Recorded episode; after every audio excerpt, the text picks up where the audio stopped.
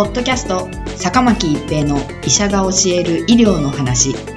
この番組は大学病院の内科医であり医学博士である坂巻が疾患や予防医療といった医療に関してお話しする番組ですそれでは今回の番組をお楽しみください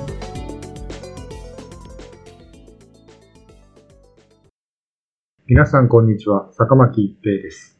ポッドキャスト、坂巻一平の医者が教える医療の話。今回は、扁桃摘出術の効果です。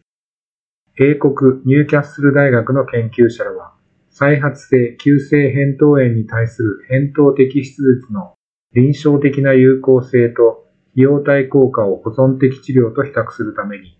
英国の27病院でオープンラベルの臨床試験を行い、扁桃摘出率は、その後24ヶ月の咽頭痛リスクを減らし、推定した費用対効果も高かったと報告しました。イングランドの成人に行われる手術の中で最も頻度の高いものの一つが扁桃摘出術で、年間の実施件数は約1万6000件です。米国ではその数は約10万2000件と報告されています。欧州では過去20年間に扁桃摘出率が最大で50%減少し、並行して扁桃炎の合併症による入院が136%増加しています。しかし、成人の急性扁桃炎患者に適用される扁桃摘出術の有効性に関するエビデンスはあまりありません。そこで英国国立健康研究所は研究者らに臨床試験を委任しました。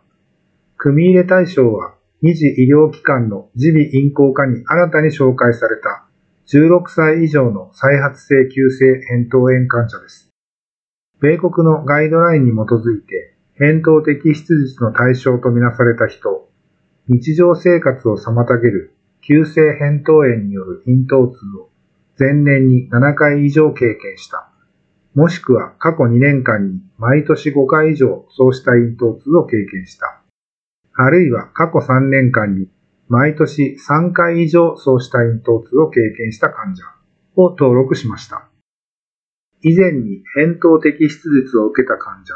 悪性腫瘍が疑われる患者、妊婦や授乳中の女性、血液疾患のある患者、抗凝固治療を受けている患者などは除外しました。条件を満たした患者は医療機関とベースラインの重症度で層別化して、1対1の割合で扁桃摘出術または保存的治療にランダムに割り付けました。手術群の患者には割り付けから8週間以内に待機的な扁桃摘出術を行っています。保存的治療群は24ヶ月にわたって標準治療、すなわち鎮痛薬の使用、プライマリーケアを受診して抗菌薬の処方を受ける。重症の場合は救急部門を受診するを実施しました。患者には週1回連絡を取り、咽頭痛の有無を報告してもらっています。主要評価項目は割付けから24ヶ月後の咽頭痛があった日数としました。副次評価項目の一つとして費用対効果も比較しました。2015年5月11日から2018年4月30日に4165人をスクリーニングして、条件を満たした453人を扁桃摘出術233人と保存的治療220人にランダムに割り付けました。それらのうちの157人35%は割り付けられた治療を受けず、両軍とも割り付け後に治療法の変更を希望した患者がいました。主要評価項目に関する情報が得られなかった24人を除外した429人95%が分析の対象になりました。うち224人が手術群、205人が保存的治療群の患者でした。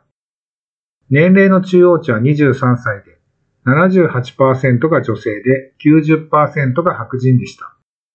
24ヶ月間の咽頭痛に関するデータが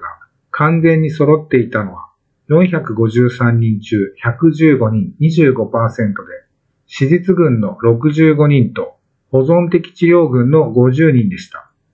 回答割合が90%以上100%未満だった患者は計112人25%で、内訳は私立軍の62人と保存的治療軍の50人でした。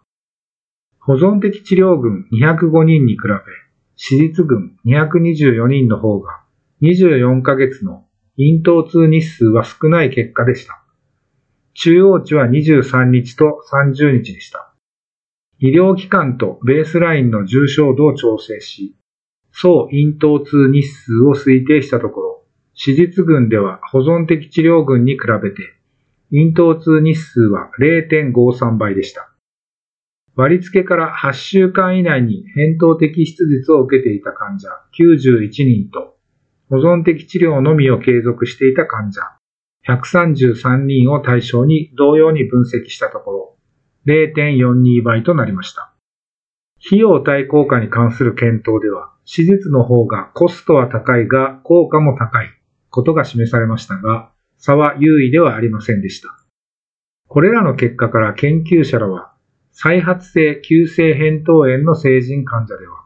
保存的治療に比べ、扁桃的手術の方が臨床的に有効で、費用対効果も高いことが示唆されたと結論しています。ポッドキャスト、坂巻一平の医者が教える医療の話。今回は扁桃的質術の効果でした。ありがとうございました。ポッドキャスト、坂巻一平の医者が教える医療の話。今回の番組はいかがでしたか？次回の番組もお楽しみに。